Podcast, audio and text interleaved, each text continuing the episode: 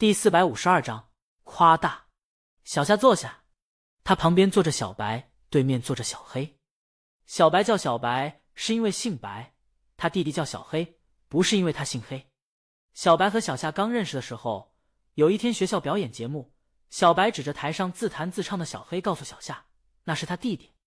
爱美之心，人皆有之。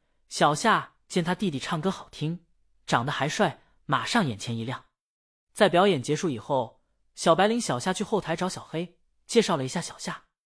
小夏跟他打了个招呼，谁知道这小子高冷，对小夏不搭理，就跟他姐聊了几句，然后背着吉他离开了。黑着脸给谁看呢？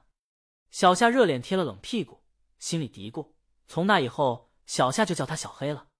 他们今天吃烤鱼，在小夏坐下以后，他们开始点鱼和配菜。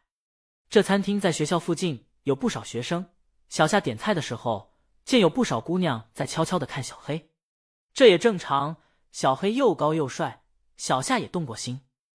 以前聚餐，小白带他弟弟一起的时候，小夏在夹菜的间隙，尽量装作不在意，尽量装作正常的吃喝聊天，然后不经意的瞥他一眼，这就跟男人在路上看见美女，总忍不住瞅一眼一样，养眼。但小夏现在还真没那种小心思。可能今天看多了江阳的缘故吧。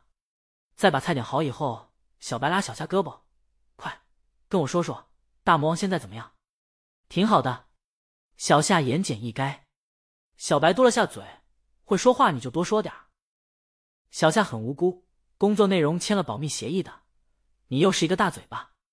小白混迹于大魔王朱大粉丝群和推推超话，他又舍得花钱追星，所以在粉圈里地位很高。小夏现在告诉他一件事儿，小白转眼能让群里所有粉丝知道，就小夏去锦鲤工作室实习这事儿。他白天刚定下，晚上小白所在群的粉丝就知道他有个朋友进入锦鲤工作室实习了。小白委屈，我忍不住吗？他特别喜欢分享各种消息，从而成为中心和目光的焦点。倘若有个事儿他不知道，别人都知道了，他就有种被世界抛弃了的感觉。他让小夏就说一些能说的。嗯，小夏想了想，大魔王特漂亮，比电视上还漂亮。今儿早上见到的时候，我差点变江黑。小白让他不用差点，可以直接变江黑。小夏让小白也别太极端，江阳人挺不错的。小白瞪大眼睛，小夏，你刚去一天就让他蛊惑了？什么蛊惑？小夏觉得江阳性格好，人长得帅，大魔王不缺才华和钱。嫁给他不很正常，不存在什么蛊惑。就算有蛊惑，小夏觉得就大魔王和江阳，谁诱拐谁还不一定呢。小白有我弟弟几个帅。正在刷手机的小黑抬起头，姐。他走在路上，经常有人要联系方式，想不到自己有一朝一日变成了计量单位，还是在青姐口中。小白自有理由，江阳比你帅是肯定的。小黑。你真的是他黑粉吗？你不懂，小白虽然是江黑，但更是鲤鱼，他不能黑偶像眼瞎。他让小夏快说。这小夏大大方方的看小黑一眼，觉得差别还是挺大的。小黑这样的帅哥在校园稀缺，在娱乐圈小鲜肉堆里一抓一大把，而王峥在娱乐圈那是无可匹敌、公认的帅。作为王影帝的粉丝，小夏承认。江阳真人跟王影帝站在一起，一点儿也不逊色啊！小白知道小夏喜欢王影帝，现在把王峥都搬出来了，那看来挺帅的。只是小白成为江黑，并不是江阳不够好看，他喜欢鲤鱼，就跟读一本喜欢的书，喜欢书中的主人公一样，他把自己带入到书中主人公身上，把现实不完美的自己寄托在鲤鱼身上。他期待鲤鱼变得完美，期待鲤鱼有一个圆满的结局，期待他们一起度过一个美丽的梦，期待自己枯燥无力、求得不得，终将归于沉寂的青春。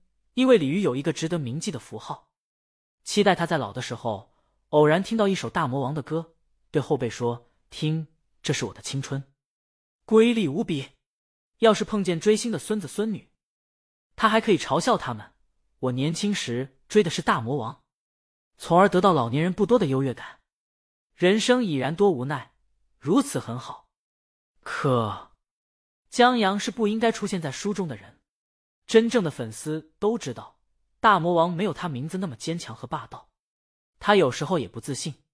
他在专辑《滑铁卢》以后会消失在舞台，粉丝不知道他背着吉他会穿过什么样的人海，在什么样的街道看怎样的斜阳。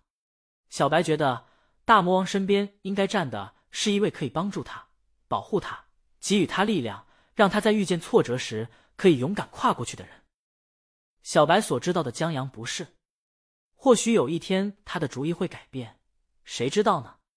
烤鱼端上来了，来来来。小白招呼大家用饮料把杯满上，庆祝咱们是三喜临门。小夏疑惑：“三喜？”对，小白指着他和小黑：“你得到了我梦寐以求的工作，你得奖了，而我……”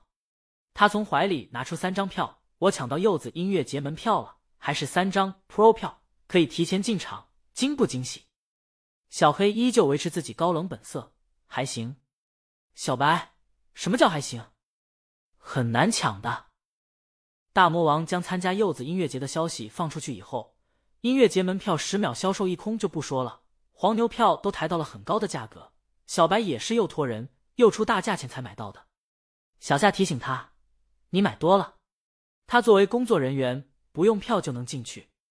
小白知道，他下了订单以后，小夏才进入锦鲤工作室实习的。我待会儿在偶像粉丝群里转出。话没说完。小黑伸手来拿，两张都给我吧。小白用我的零花钱买的。他们在烤鱼前面拉扯，小夏提醒小黑：“袖子，袖子沾到锅边油汤了。”小黑不在意，我这件衣服就穿一次。他语气清冷，说话酷酷的，散发着金钱的味道。小夏也不知道他炫富，还是说这对他而言是一件很稀松平常的事。不知道为什么，小夏忽然想到了江阳炫富。就为了让别人知道他钓了一条大鱼，两个人比起来，小夏忍不住笑了。江阳怪有趣的，小白不抢了，把票给了他弟弟。看着在笑的小夏，你笑什么？小夏想了想，把江阳炫鱼告诉了小白。小夏相信这不在保密之列，因为江阳知道的话，一定会让他快说的。他为了满足江阳的心愿，以面前的烤鱼为基准，在江阳所钓的鱼原有长度上。又夸大了至少一倍。本章完。